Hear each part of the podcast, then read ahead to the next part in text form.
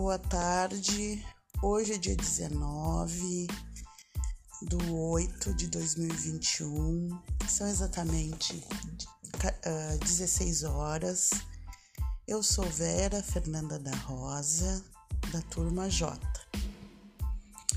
Matrícula 152180.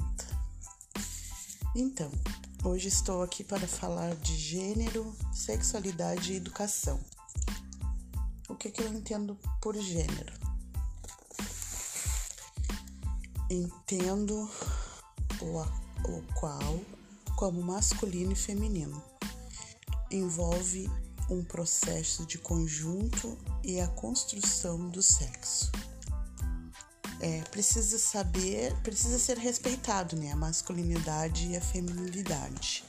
Se estamos cientes que o gênero é a construção de social de sexo, devemos saber que nós nascemos com isso e foi construído assim. Somos homens e mulheres de diferentes clássicos, raça, religião e idades. Devemos evitar o uso de palavras, expressões que evidenciem esse preconceito, né? Se deve reduzir desigualdade de acesso e permanência nas atividades. Favorecer uma mudança cultural que valoriza os diferentes, não é? O que podemos fazer na desigualdade?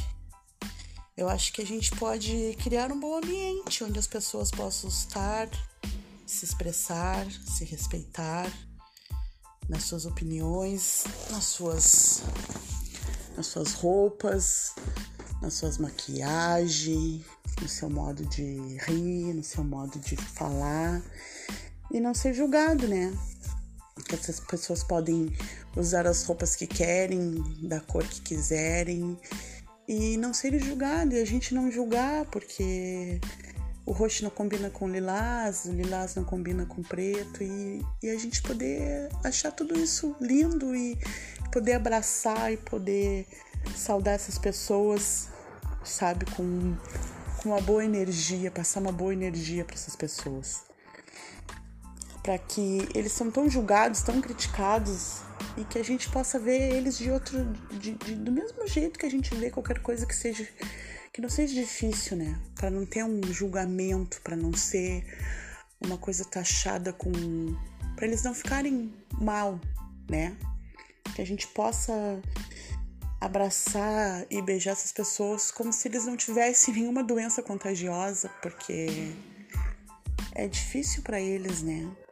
Eu não sei, sabe? Mas eu acho que se, eu, se meu filho ou minha filha passassem por essa situação, se se apaixonasse por pelas, pelo sexo, pelo mesmo sexo que eles, eu acho que eu, eu aceitaria numa boa, eu abraçaria, eu beijaria, eu amaria como qualquer como se fosse qualquer coisa normal, entendeu? Porque é muito triste ser julgado, é muito triste não ter um apoio, é triste isso. E e é isso. Então vamos falar de sexualidade. Falar de sexualidade não significa falar de sexo. Cada cultura incentiva que as pessoas tenham um comportamento de, de acordo com a sua sexualidade. A identidade de gênero feminino e masculino, a orientação sexual de alguém não é necessariamente fixa para vários. Pode, pode ter diferença de raça, de raça, a orientação sexual. Não são escolhas que fizemos, né? Uma pessoa pode disfarçar por muitos anos e isso pode levar até a morte. Eu conheço casais de, de, de gays que são assumidos desde de, de quando se conheceram na, na adolescência. E hoje são muito felizes, têm sua família, têm seus filhos, todos o, respeitam, os amam. E, e, o rapaz conseguiu falar cedo para a família. Família no começo foi difícil, mas aceitaram, né? Porque não tinha o que fazer. e respeitar o que é o mais importante. E cada um vive feliz. Eles vivem felizes na casa deles quando vão. Uh, quando eles vão visitar os pais, são bem recebidos, as crianças também. E vida que segue, entendeu? Só que eu conheço um rapaz também que tem 16 anos que ele não consegue se assumir para a família. Ele não consegue dizer pro pai nem pra mãe que, que ele gosta do, de outro homem, né? Porque eles, os pais não vão aceitar. O pai, principalmente, não aceita, não. Né? E aí ele tem medo de ser colocado para fora de casa, tem medo de, de ser julgado, de, de ser agredido. Então ele guarda isso, ele continua guardado dentro da caixinha, né? E é triste, porque o tempo vai passando e ele, e ele tá ali. Até quando ele vai aguentar ficar desse jeito, né? Eu converso bastante com ele, ele é amigo da minha filha e tá sempre aqui. E eu tô sempre dizendo pra ele, sai do armário, vai lá e conta pros teus pais, vai viver a tua vida, vai namorar, né? E é isso. Então vamos falar agora da educação que é um processo que, que por mais que não que a educação não sexual não faz parte da nossa escola, devemos entender que esse assunto é falado, é expressado, né? É escrito em sala de aula, nos banheiros, nas brincadeiras. Uh, os jovens se relacionam com outros jovens, acabam se conhecendo, né? e, portanto, tratar da educação sexual não seria mais estar muito distante de nós, né? É um assunto que tem que ser tratado, que tem que ser falado. Teria que ter uma um espaço para falar sobre isso, porque não é um assunto normal. Isso não acontece toda hora, né? Ninguém se fala nisso sempre.